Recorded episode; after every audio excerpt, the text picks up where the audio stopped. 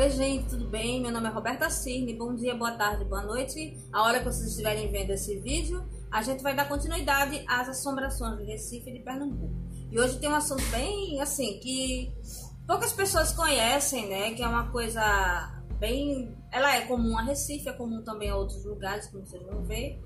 E eu vou falar um pouco sobre o fenômeno do peixe peludo, a assombração do peixe peludo em Recife, Pernambuco, né? A história do peixe peludo eu encontrei primeiro, né? Na minha primeira vez que eu tive acesso a esse tipo de, de assombração daqui de Recife, de Pernambuco, foi através de Gilberto Freire, nesse livro dele aqui. Eu só tenho a xerox desse livro, né? Que é o Guia Prático, Histórico e Sentimental da Cidade do Recife. É, eu tenho essa cópia há muito tempo, desde a faculdade por conta de que na época, né, estudantes pobres, a gente não tem dinheiro para comprar, né, todos os livros que a gente quer. Então eu já estava estudando a parte da pesquisa histórica da cidade e tudo. E assim, para falar que Gilberto Freire não é só assombração de Recife Velha, né? E ele falava de assombrações em outras obras dele. Vocês podem ver aqui, ó, Gilberto Freire tem mais de 50 obras escritas. Eu tive a, a sorte de ter podido ler quase todas, né? Que eu acho importante, eu acho legal. Na época que eu tirei essa xerox desse livro, ele era considerado um livro raro. Hoje em dia ele já está à venda novamente pela editora Global. Vocês encontram o Guia Histórico é, e Sentimental de Recife. Também tem o Guia Histórico e Sentimental de Olinda. Estou procurando aqui para mostrar a vocês, mas eu não estou encontrando. Mas é o Guia Histórico, é, Guia Histórico Guia prático, histórico e sentimental da cidade de Recife. Tem o guia, o segundo guia, que é o guia prático, histórico e sentimental da cidade de Olinda, onde ele fala da cidade de Olinda, que eu também tenho esse livro, eu acho muito legal. Então, aqui achei, achei. Esse aqui eu tenho o original. É o Guia Prático, Histórico e Sentimental de Olinda, né?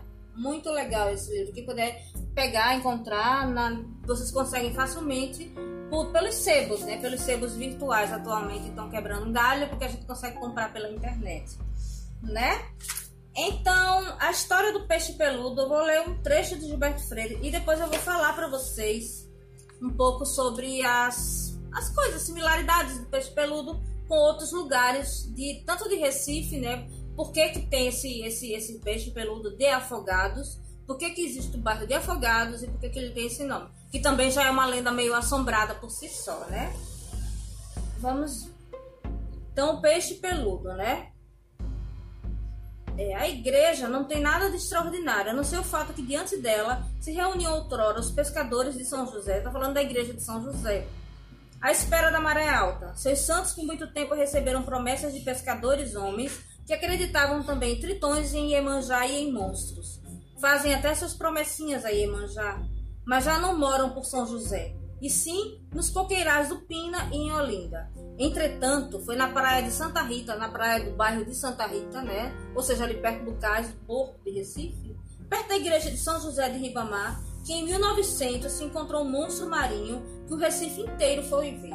Há muitos dias, vem no jornal pequeno de 30 de maio de 1900, dizia-se ter aparecido na ilha do Pina um monstro marinho de formato desconhecido.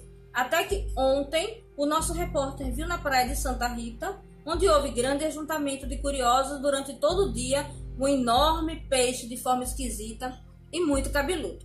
Não é de admirar, desde os primeiros tempos do Brasil, que as águas pernambucanas de Itamaracá, ao cabo de Santo Agostinho, águas azuis mas com manchas tão verdes que devem ter mesmo sereias e mãos d'água traiçoeiras, desde o princípio do século XVI que as águas deste mar têm fama de mal assombradas.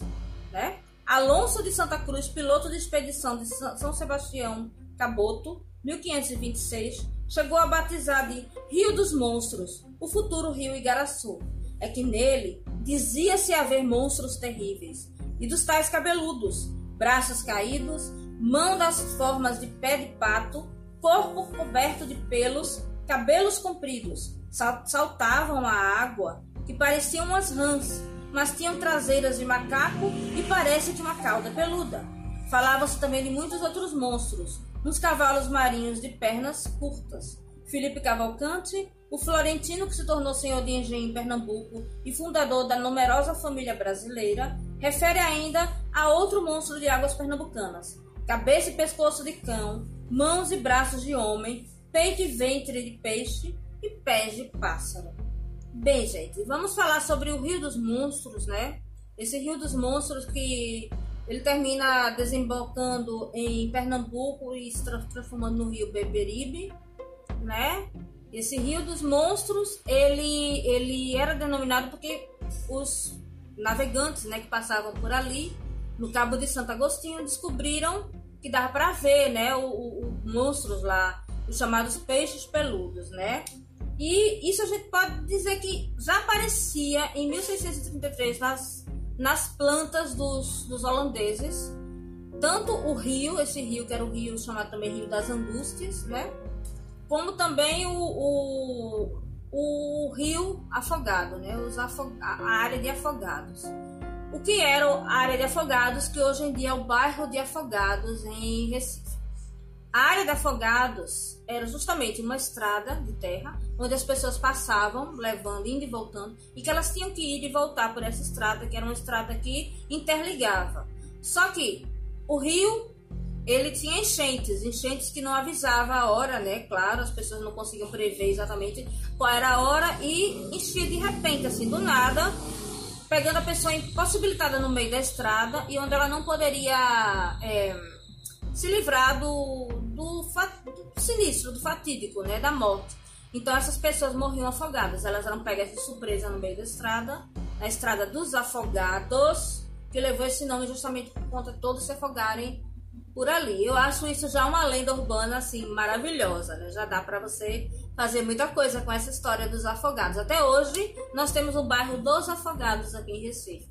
E quem mora em Afogados não sabe a origem do seu bairro, bem gente, é origem bem sinistra, né? Assim, uma origem meio triste, meio de terror, né? Bom, então em 1633 já haviam registros do, dos, dos holandeses, né? do, do próprio é, do próprio dos próprios holandeses sobre sobre afogados, né? E era chamado também de Flúvios Afogadorum, né? E daí foi que virou o bairro de Afogados. Então, gente, é, no próprio, no próprio é, nas navegações que haviam no século XVIII, né, XVII, haviam relatos de monstros pela Europa. E esse tipo de monstro, que eram os monstros que eram avistados, por exemplo, pessoas sem cabeça e com a boca na barriga, tipo uma pinguari, né? E eles já citavam isso em vários lugares, em ilhas, né? Isso criou uma parte da literatura fantástica da época, como a gente pode já perceber, né? De similaridade com o peixe peludo, esse peixe que tem, assim, é todo peludo e ele sai da água, a gente pode falar um pouco do capa que é uma, é uma, um assombro, né? Uma assombração japonesa. E esse capa, ele é tipo um monstro que mora na água, ele é um, digamos assim, um ser da água, peludo, e ele se alimenta de pepino. E se você não tiver pepino para dar para ele quando ele sai da água na sua frente, ele mata você, né? Ele, ele vai e ele mata. Então, é, gente, é só pra gente fazer um paralelo, que todas as lendas e todas as assombrações do mundo, de certa forma, elas se ligam, né? Assim como a lenda do lobisomem de Pernambuco se liga à lenda do lobisomem europeu, né? E também se liga à lenda do Luizon, que é mais parecido com o nosso, que é uma, assim, tem o chupa-cabra, que também é uma espécie de, de, de monstro desse circuito de monstros é, licantropos, né?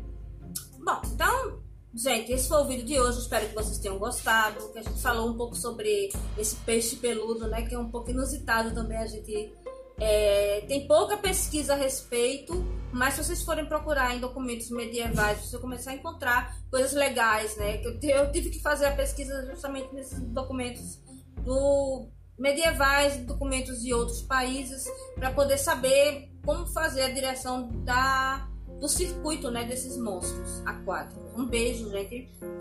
Até a próxima e fiquem seguros. Tchau!